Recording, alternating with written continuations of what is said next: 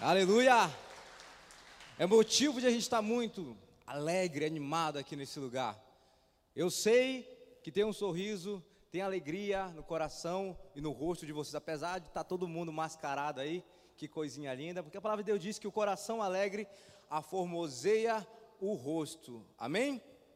E nós temos como tema do ano o vinho novo chegou, como está ali no banner.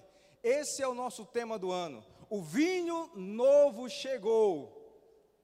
O tema do mês é uma igreja relevante. E para delimitar, delimitar o tema do mês, é o seguinte: o que torna uma igreja relevante?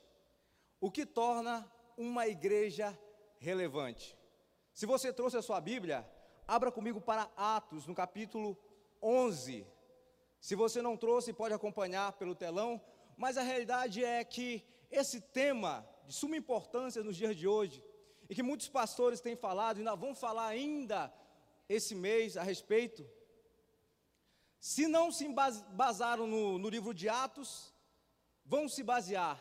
A realidade é que se fala muito sobre isso, mas quando nós olhamos para a igreja de Atos, quando nós lemos finco a palavra de Deus, e a gente olha as igrejas, Jerusalém, de Samaria, de Antioquia, a gente consegue perceber e entender a importância de nós estarmos fundamentados na fé, na coragem, cheio do Espírito Santo, cheio de bondade, cheio de ousadia. E quando eu olho para o povo aqui presente, e vocês que estão me ouvindo pela internet, a realidade é que nós precisamos entender que nós somos uma igreja viva. Nós precisamos entender o que Deus quer de nós, é que a gente seja uma igreja viva, uma igreja eficaz nesse tempo. Esse tempo é necessário que a gente entenda isso. Adorar ao Senhor em qualquer situação, adorar ao Senhor nos bons momentos e também nos maus momentos. Quando tudo vai bem, nós adoramos ao Senhor mas também quando tudo está fora do nosso controle, nós continuamos adorando, nós continuamos sendo relevante, nós continuamos sendo essa igreja de Atos, aí no capítulo 11. E nós queremos mais uma vez ter esse momento de ministração da palavra de Deus e jogar essa pergunta para vocês: o que torna uma igreja relevante? O que é igreja? Se eu fizer essa pergunta, você vai dizer: a igreja somos nós. E o que somos nós? Nós somos a igreja. E o que é a igreja? A igreja somos nós. O que somos nós? Somos a igreja. Então, muitas vezes não chega uma definição correta, padrão. A igreja relevante é aquela que releva o amor. E eu quero fazer uma pergunta para você. Eu não sei se você vai conseguir me responder. Quantos anos tem a sua igreja? Se a igreja somos nós, eu quero te fazer uma pergunta: quantos anos tem a sua igreja? Tem 20 anos? Tem 30 anos? Tem dois anos? Tem dois meses? Tem um mês? Quando foi que você entendeu que você é uma igreja? O que acontece é que daqui a pouco as luzes vão se apagar, nós vamos desligar o ar-condicionado, vamos desligar o som, vamos colocar o cadeado e vai acontecer o que está em João, no capítulo 7, versículo 53. E todos foram embora para suas casas. Mas eu quero te fazer essa pergunta, baseado que a igreja somos nós. Quanto tempo, você sabe me dizer que data a sua igreja faz aniversário? A partir do que momento você entendeu que você é a igreja? Quero te fazer outras perguntas. Essa igreja ela está aberta, ela está fechada, está cheia de poeira, está bagunçada, está em manutenção, está vazia. Há muito tempo não é habitada. Como é que está essa igreja? Como é que está a sua vida? Em Atos, no capítulo 11, a partir do versículo 19, eu quero encorajar você a ler Atos por completo. E o capítulo 11 também traz muitas verdades importantes. Inclusive se você quer entender o que é uma igreja relevante, ter várias definições, você basta focar em Atos, aqui no capítulo 11, quando Paulo ele dá esse relatório, quando Paulo traz detalhes sobre a igreja de Antioquia, ou Pedro, o relatório de Pedro e também Barnabé. Então nós entendemos, baseado na palavra de Deus, como é importante a gente extrair algumas dessas características para que a gente entenda a importância de nós sermos igreja em todo o tempo, em todo momento. Acompanhe comigo. Versículo 19 de Atos capítulo 11. Os seguidores de Jesus foram espalhados pela perseguição que havia começado com a morte de Estevão. Alguns foram até a região da Fenícia, a ilha de Chipre e a cidade de Antioquia e anunciavam a palavra de Deus somente aos judeus. Então a igreja era perseguida e aí na ilha de Chipre a palavra era somente anunciada aos judeus. Mas outros é, mas outros que eram de Chipre, da cidade de Cirene, foram até Antioquia e falaram também aos não-judeus, ou seja, pregando a toda criatura. O ID estava tomando forma, estava, o evangelho estava sendo pregado, anunciado a toda criatura. Glória a Deus. Então, essa boa notícia a respeito do Senhor Jesus.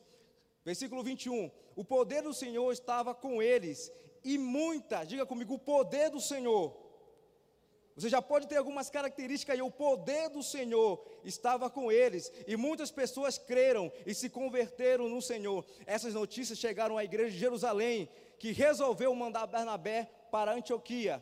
Quando chegou lá e viu, olha só, chegou e viu como Deus tinha abençoado aquela gente, Barnabé ficou muito alegre e animou e animou todos a continuarem fiéis ao Senhor de todo o coração. Barnabé era um homem bom, cheio do Espírito Santo e cheio de fé, e muitos se converteram ao Senhor. Depois Barnabé foi à cidade de Tarso, a fim de buscar Saulo. Quando o encontrou, ele o levou para Antioquia e se reuniram durante um ano com a gente daquela igreja e ensinaram muitas pessoas. Foi em Antioquia que, pela primeira vez, os seguidores de Jesus foram chamados de cristão. Naquele tempo, alguns profetas de Jerusalém para, é, foram para Antioquia. Um deles, chamado Ágabo, levantou-se pelo poder do Espírito Santo e anunciou: haverá uma grande falta de alimento no mundo inteiro. Isso aconteceu quando Cláudio era o imperador romano. Versículo 29. Então os cristãos resolveram mandar ajuda aos irmãos que moravam na região da Judéia, e cada um deu de acordo com o que tinha e mandaram o dinheiro por meio de Barnabé e Saulo, para que eles o entregassem aos presbíteros da igreja. Espírito Santo de Deus, nós te pedimos que a tua palavra ganhe forma em nós. Te pedimos, Senhor, que o Senhor venha tomar direção, Deus, desse culto das nossas vidas, abre o nosso coração, a nossa mente para receber essa palavra e que a gente possa entender o que torna uma igreja relevante, porque nós queremos ser uma igreja viva, uma igreja eficaz, uma igreja fundamentada na tua palavra. Nós queremos viver dias, queremos ser sábios e queremos, Pai, que a tua palavra, que o teu amor prevaleça em nome do Senhor Jesus, quando podem dizer amém?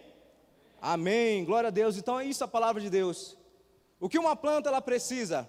Uma planta, ela precisa de uma terra boa e ela também precisa de água para que ela possa crescer saudável. Uma criança, ela precisa do genuíno leite materno e também precisa do afago da sua mãe para ela crescer com confiança, para que ela possa crescer saudável.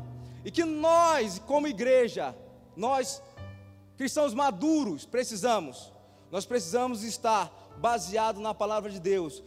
Precisamos estar alicerçados à palavra de Deus, meditando na palavra de Deus, nos enchendo do Espírito Santo, para que a nossa vida seja completa. Amém? Então, esse texto de Atos, capítulo 19, versículo 30, que a gente leu, ela deixa algumas marcas de uma igreja relevante. Podemos citar três aí: Jerusalém, Samaria, Antioquia, onde aconteceram milagres de evangelização, os gentios crendo, sendo batizados, né? os samaritanos também. Então, o partir do pão, a oração, o temor, o ajudar, o acolher, as células, as reuniões nas casas estavam acontecendo, estavam a todo vapor. A igreja estava sendo perseguida. Paulo era preso, Paulo era solto. É, Pedro era preso, era solto, e alguns eram apedrejados, eram perseguidos, eram aprisionados, mas a igreja continuava viva, continuava forte, continuava pulsante, radiante. E no capítulo 11, versículo 26, pela primeira vez, eles foram chamados de pequenos cristos. Falei, cara, Sabe Jesus, Cristo de Nazaré? Ele morreu. Ele não está aqui mais presente fisicamente com nós. Mas olha, tem uma galera ali, tem um pessoal ali, tem um, uns discípulos, tem umas pessoas que se dizem discípulos, que eles são muito parecidos. Eles são cristãos. A gente consegue ver bondade, a gente consegue ver coragem, a gente consegue sentir uma paz que excede todo entendimento, a gente consegue sentir o amor. A gente se sente bem, acolhido, evangelizado. Se você ainda não leu o livro do Fator Barnabé, do pastor Eibe, eu te aconselho, traz muitas verdades, porque no capítulo 11, versículo 19 até o 30, fala muito também sobre essa proatividade, sobre esse espírito de liderança que Barnabé teve, sobre esse, é, é, é, é, essa inclusão, esse poder, esse discipulado de perto, que Barnabé teve com Saulo, para que ele pudesse se tornar um grande apóstolo, um grande líder, para que ele pudesse ser um homem relevante, um líder relevante, um apóstolo relevante. E uma igreja precisa entender o ide e pregar o evangelho a toda criatura. Não somente aquele que convém, não somente aquelas pessoas que você acha que deu abertura, não provavelmente para aquelas pessoas que você acha que está mais acessível, não somente para aquelas pessoas que falam, poxa, essa pessoa tudo bem, parece que ela é alguém bem receptiva, eu vou lá, eu vou pregar. Mas para aquelas pessoas que você acha meio carrancuda, grosseira, para aquelas pessoas que você acha meio pedreira, para aquelas pessoas que você acha que nunca vai aceitar, que nunca vai te ouvir, para essas pessoas também você tem que orar, você tem que pedir a direção do Espírito Santo, você tem que pregar. E a igreja tem orado. A igreja tem pagado preço por muito tempo, por muitos anos, e essas pessoas elas estão vindo. Essas pessoas estão vindo, o, o, Evangelho está chegando a toda criatura, meu querido, se prepare, que depois dessa pandemia, depois que tudo isso passar, muitas pessoas sedentas pelo amor de Deus, muitas pessoas famintas pela presença de Deus, que estavam algum tempo afastadas dos caminhos do Senhor, elas vão voltar e elas vão voltar com, essa, com esse desejo de entregar a sua vida para Jesus, de renovar a sua aliança. E eu quero te perguntar, igreja relevante, como você vai recepcionar essas pessoas? Como você vai integrar essas pessoas à família de Deus? Será que você vai receber ela com muito preconceito, com muita inveja, com muito medo, ou você vai ter aquele coração de família? Para receber e falar: não, nós temos orado para que essas pessoas entreguem a vida para Jesus e elas estão vindo. E quando vierem, eu não quero ter nenhum tipo de preconceito. Eu simplesmente quero amar, quero receber, quero saber integrar essas famílias, essas pessoas e ajudar também a trilhar os caminhos do Senhor. Entendeu? E é, eu quero fazer uma pequena introdução para que a gente possa entender mais profundamente esse tema. No tempo da dor, ela se mantém ainda mais viva, acordada, alerta. Ela se move pelas ruas, pelos lares, pelas escolas, pelos hospitais, pelos asilos, pelos orfanatos e nos lugares mais remotos e até mesmo nos templos. Ela é missional, ela é orgânica, ela é atual, mas nunca se afasta da verdade. É relevante e em qualquer situação ela deixa a sua marca. Eu quero deixar essa frase para você. igreja não fecha. Como eu falei para você, daqui a pouco esse espaço físico, o prédio ou o templo, como você queira chamar, vai fechar. Mas o templo do nosso Deus, o nosso coração, nós como igreja, nós sempre vamos estar abertos às pessoas, à direção do Espírito Santo de Deus. E nós vamos estar nos movendo por muitos lugares, nos lugares mais remotos, aonde o pastor Vitório não tem acesso, aonde a pastora Cid, o pastor Jackson, a pastora Iraci não tem acesso, a pastora Maria, você, com muita ousadia, com muita coragem, com muito amor, vai chegar até essas pessoas. Você tem uma missão de levar o Evangelho a toda criatura. É você que está inserido lá naquela faculdade. É você que está perto daquela pessoa que está sofrendo com ansiedade, com depressão. É você que está perto daquela pessoa, inserido naquela família, onde tem alguém ali precisando de ajuda, que está viciado em drogas, que está envolvido na criminalidade, que está pensando em morte. É você que vai estar lá e você precisa levar a vida de Deus. Você precisa ser um cristão relevante. Você precisa entender o seu papel como discípulo de Jesus. E não simplesmente esperar que o anjo do céu desça com uma espada de fogo, falou: Ó, oh, para com isso agora, você precisa mudar de vida. Você é responsável por isso, por isso. Então a igreja não fecha o que fecha, é o local do culto, a igreja viva do Senhor Jesus, que somos nós, diga que sou eu. Diga mais forte que sou eu. Eu e você, nós estamos por toda parte. Eu quero dizer para vocês que nós estamos no caminho certo. Hoje nós estamos com 35 células. 35 células espalhadas pela cidade de Sinop. Temos igreja em Sorriso, temos igreja em Guarantã. Queridos, Sinop, você ainda não viu nada do que Deus vai fazer nessa cidade, nesse estado, através da sua vida. Deixe ser usado pelo Espírito Santo de Deus. Nós estamos junto com nossa liderança, com o nosso pastor. Ele determinou Sinop já é do Senhor Jesus. E nós queremos 10% dessa cidade totalmente alcançada, evangelizada, cuidada, amada, congregando, membros compromissados. Vamos arredondar, vamos dizer que Sinop tem 150 mil habitantes. Tem um pouco menos, segundo as estatísticas. Mas quanto é? 15, é 10% de 150 mil? 15 mil. Já pensou?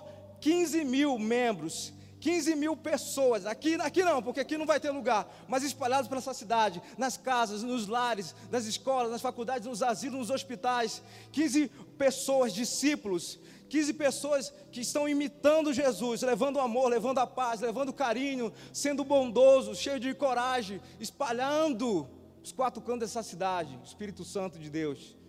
Cara, algo incrível sensacional. Nós precisamos entender a nossa missão, querido, não há tempo mais de ficar parado.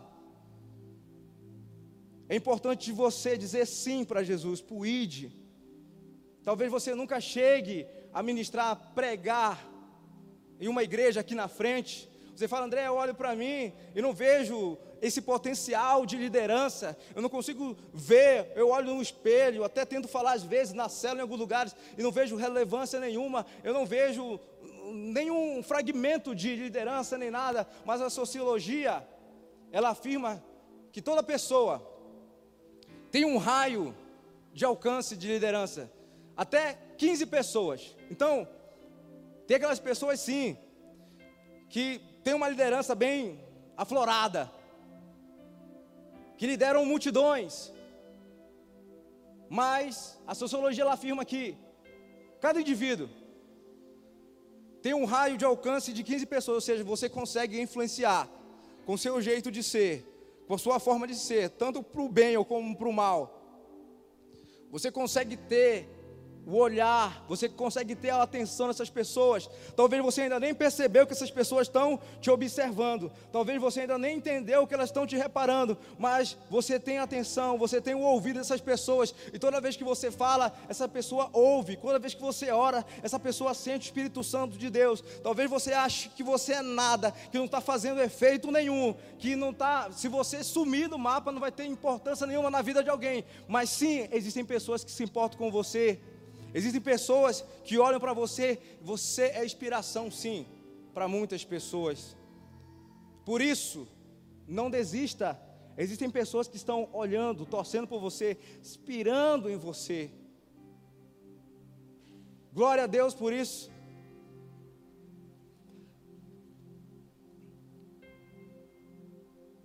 Então, entendendo que nós podemos ter esse poder de influenciar pelo menos 15 pessoas, talvez eu não chegue a me tornar um líder de célula,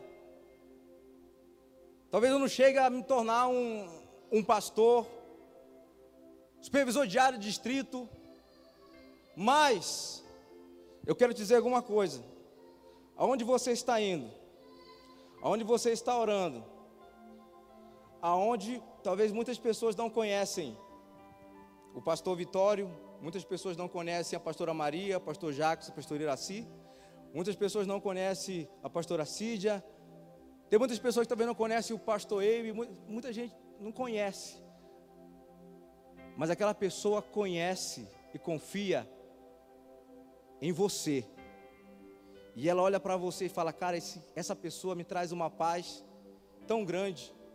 Essa pessoa tem me ajudado tanto tem me ajudado em oração, tem me ajudado com alimento, tem me ajudado é, trazendo a palavra de Deus para minha família. Essa pessoa tem sido tão relevante na minha vida. Entenda isso nessa noite. E nós vamos analisar quatro características baseadas em Atos. Vamos começar no 23 e 24, 11. 20, vamos focar em Atos no capítulo 11, versículo 23 e 24, quando essas características, elas são muito fortes na vida desse líder, desse homem aí, chamado Barnabé. É claro que a gente poderia pegar até o, do versículo 11 até o 30 e colocar mais características, como uma igreja relevante, característica muito forte, o poder, a unidade, as profecias, os milagres que eram visíveis ali naquele momento. Mas eu quero listar quatro características que vão fazer toda a diferença. A primeira é, diga comigo, bondade. Diga mais forte, como uma pessoa bom, diga bondade. Olha para o lado aí, tem uma pessoa boa sentada do lado direito, do lado esquerdo. É? Talvez você não saiba, mas essa, essa pessoa é gente boa. Essa pessoa é gente boa. E uma característica forte aí de Barnabé, dessa igreja, inclusive você vai encontrar essas características em todas essas três igrejas: Jerusalém, Samaria e Antioquia. No versículo 23 a gente fica, fica bem visível, explícito a alegria de Barnabé. Ele ficou alegre quando ele viu que aquele pessoal estava sendo grandemente abençoado. E a realidade é que ele estava sendo ali uma cópia de Jesus. O amor, o verdadeiro amor, o amor ágape, o amor que é maior de todos os dons, lá de 1 Coríntios, estava fluindo ali na vida de Barnabé, daquele homem que era relevante, um amor que não é invejoso, que não é orgulhoso, um amor que procura falar bem, que mantém o corpo unido. Quando ele chegou lá, não houve aquela inveja, falar, poxa, o pessoal está muito abençoado, olha só, rapaz, que homens e mulheres abençoados, que, homem, que povo próspero. Poxa, eu estou até com uma inveja aqui. Não, isso não pode acontecer. Como isso não tem acontecido comigo? Como eu não estou conseguindo ver é, esses milagres, essas bênçãos na minha vida, mas não houve isso. Barnabé era um homem cheio de bondade, ele transpirava isso para a sua igreja, para os seus liderados. Então ele se alegrava com a bênção dos outros. Barnabé era uma pessoa fonte. Eu profetizo na sua vida, você é, você será uma pessoa fonte na vida de muitas pessoas. Altamente edificante, você sempre trará uma boa conversa. O provérbio fala isso, que o coração, a ansiedade, ela esmaga o coração, mas a boa conversa, ela anima. Então há necessidade de a gente estar sempre preparado para a gente se alegrar, para a gente ter uma boa conversa.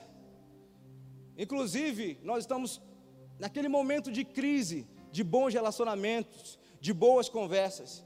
E nós temos que agradecer a Deus, nós temos que é, valorizar aquelas pessoas fontes das nossas vidas, que trazem boas conversas, que procuram participar. E Barnabé era esse homem. Barnabé era esse homem. E o segundo ponto, Barnabé, ele era cheio do Espírito Santo. Barnabé, ele era pleno em Cristo. Ele era amigo de Deus. Olha só como é importante a gente ter um equilíbrio.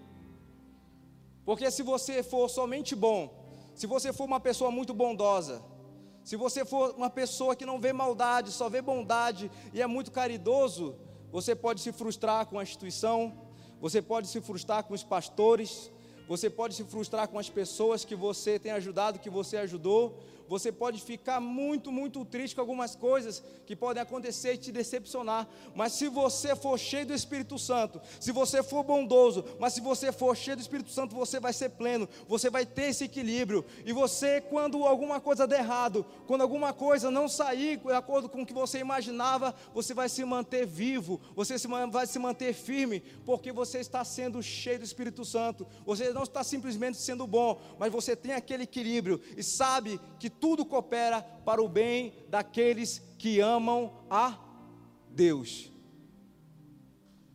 Existe sim um só batismo, porque quando os gentios foram chegando e o, eles foram cheios do Espírito Santo, Pedro decidiu batizá-los. Então foi até criticado a respeito disso, mas poxa, colocaram em questão, quando nós fomos cheios do Espírito Santo, quando nós recebemos o Espírito Santo lá em Atos 2, nós fomos batizados. Da mesma forma aconteceu com eles, então eles podem participar de tudo isso, eles podem ter cheio do Espírito Santo. Eu quero te dizer para você, para que você possa vencer essas guerras, para que você possa superar dores, para que você possa viver da plenitude, da graça, da misericórdia de Deus, você precisa estar todo o tempo se enchendo do Espírito Santo.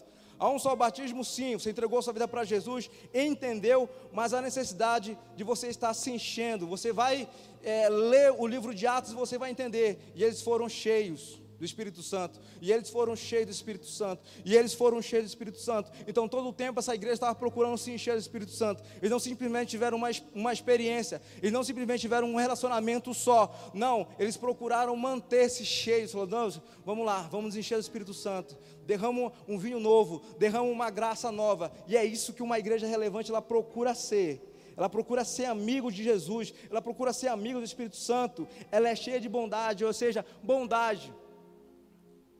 Quando a pessoa está cheia de bondade, cheia do amor de Deus, ela se torna uma pessoa acolhedora. Ou seja, ela começa a acolher dores, ela começa a se importar com a dor do irmão. Não é simplesmente aquele egoísmo, não é simplesmente ela se fecha ali naquele território, mas ela começa a acolher dores, ela começa a dar ouvidos, e quando ela faz isso, ela começa também se animar, porque ela, poxa, como eu sou importante na vida de alguém, como é importante eu ser bom na vida dessa família, ser cheio do Espírito Santo, faz com que a gente seja compartilhadores também, porque quando o Espírito Santo de Deus vem sobre a minha vida, eu entendo quem realmente eu sou, sem Ele, eu não sou nada.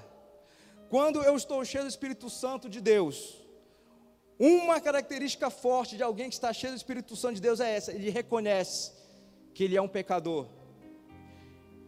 a glória não fica nele, a glória sobe. E ele reconhece e ele vai por pó. Então, quanto mais ele se aproxima do Espírito Santo de Deus, quanto mais ele é amigo do Senhor, quanto mais ele é pleno, ele procura ser transparente, ele começa a compartilhar as suas dores. E nós nos tornamos isso, pessoas acolhedoras, pessoas compartilhadoras, para que a gente possa crescer nessa unidade do Espírito Santo de Deus. E a terceira característica, diga comigo, fé. Fé, primeira, bondade. Segunda característica de uma igreja relevante cheia do Espírito Santo. E a terceira característica é a fé.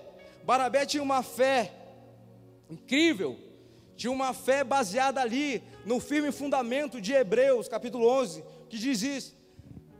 A fé é a certeza de coisas que se esperam e a convicção de fatos que não se vê. É uma fé inabalável, uma fé transcendental. Eles tornaram parecido com o Mestre. Eles foram além do que os olhos podiam ver. Se eles foram se apegar simplesmente às dores, à perseguição, que eles estavam vivendo naquele momento era difícil.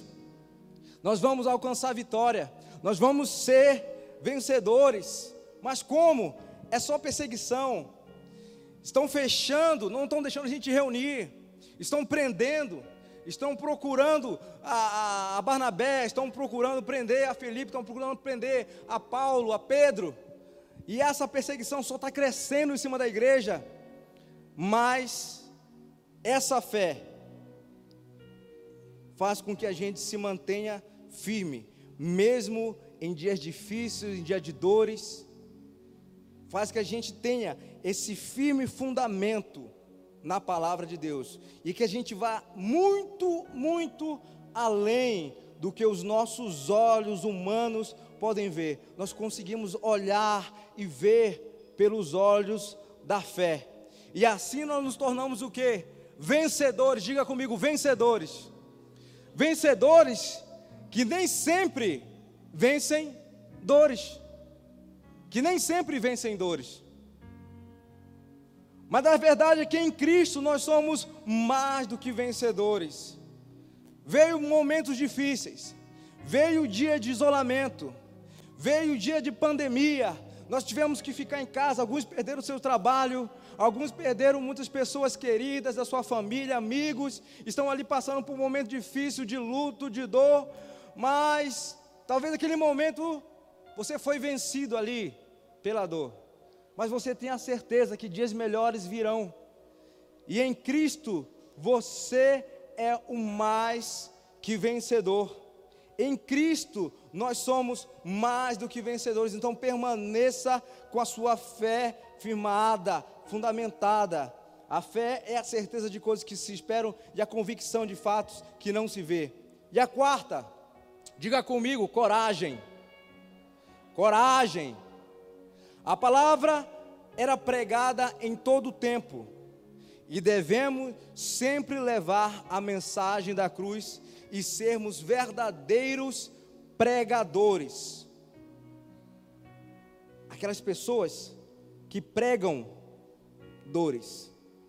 Talvez muitos de vocês ultimamente estão muito apegados aquelas mensagens, aquela teologia motivacional que vai deixar sua estima lá em cima, que vai fazer com que o seu dia melhore, vai fazer com que haja, com que te traga aquela paz, mas a realidade é que nós temos que ter essa coragem também para ser verdadeiros pregadores, assim como Jesus foi.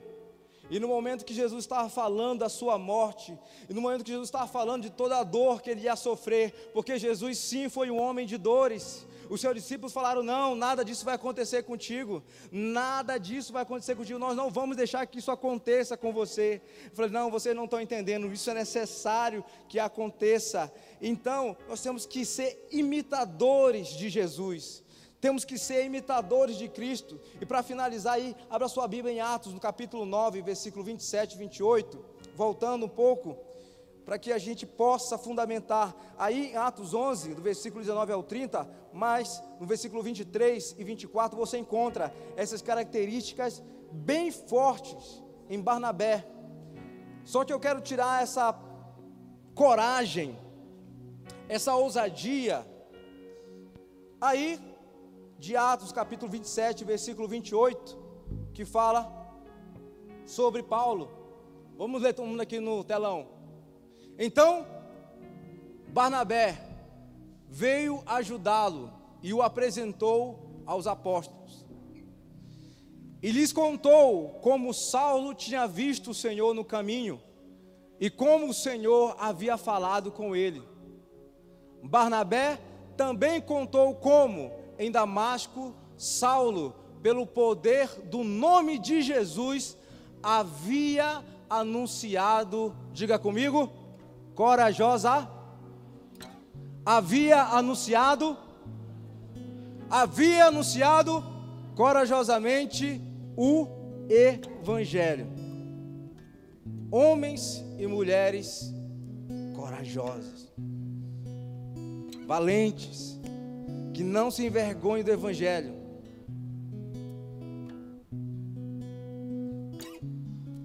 É isso. Só quatro características. Podemos aqui colocar o poder, podemos colocar a unidade, as profecias, os milagres, mas aqui vão quatro características: a bondade, ser cheio do Espírito Santo, ser cheio de fé, ser cheio de coragem, ser um imitador de Jesus. Então não é o momento de você recuar, igreja, porque a realidade Satanás, ele não está de quarentena. O império das trevas não está em isolamento social. Não.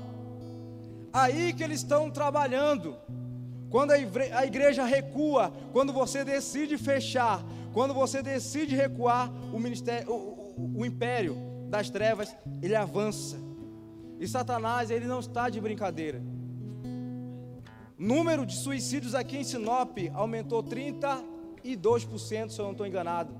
Saiu uma pesquisa mais recente. Porque muitas pessoas agora estão em isolamento, estão mais em casa. E talvez ali, naquela casa, naquele lar, há necessidade de sempre ter uma pessoa fonte, não está tendo aquela boa conversa, aquele auxílio, aquele ambiente de fé, aquele, aquele lugar onde as pessoas estão sendo cheias do Espírito Santo.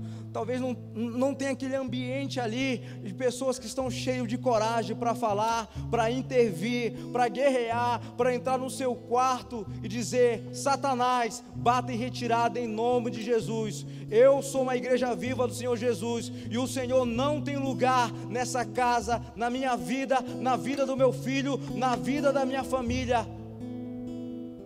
É necessário coragem. E para concluir, é no capítulo 11, versículo 26 de Atos, que pela primeira vez os discípulos foram chamados de cristãos, ou seja, pequenos cristos, pois havia amizade, cumplicidade, havia unidade, havia comunhão, havia desejo de conquista.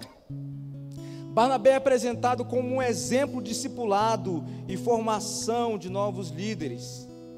E foi exatamente isto que fez com que Saulo foi exatamente isso que Barnabé fez com Saulo. Ele entregou, integrou com maestria ao corpo de Cristo, com bondade, fé e também com muita coragem. Agora eu quero te fazer uma pergunta para a gente finalizar. É relatado aí no capítulo 11, versículo 26, que pela primeira vez os discípulos foram chamados, reconhecidos como cristãos. Cadê o discípulo de Jesus nessa noite? Diga amém. Aí eu te faço uma pergunta: será que as pessoas hoje te reconhecem, estão te reconhecendo como um cristão? como um pequeno Cristo, como um discípulo de Jesus, como um imitador de Jesus, você está transpirando essa paz, você está sendo relevante, você está procurando exercer a bondade, o amor do Senhor. Não é simplesmente aquele amor filéu, mas você fala, Deus, eu quero, sabe, sentir o teu amor, eu quero sentir, Deus, a tua bondade em mim, e eu quero sempre estar ali, fazendo, acolhendo, fazendo com, compartilhando dores, fazendo com que as pessoas possam também ser pessoas vencedoras. Você tem feito isso?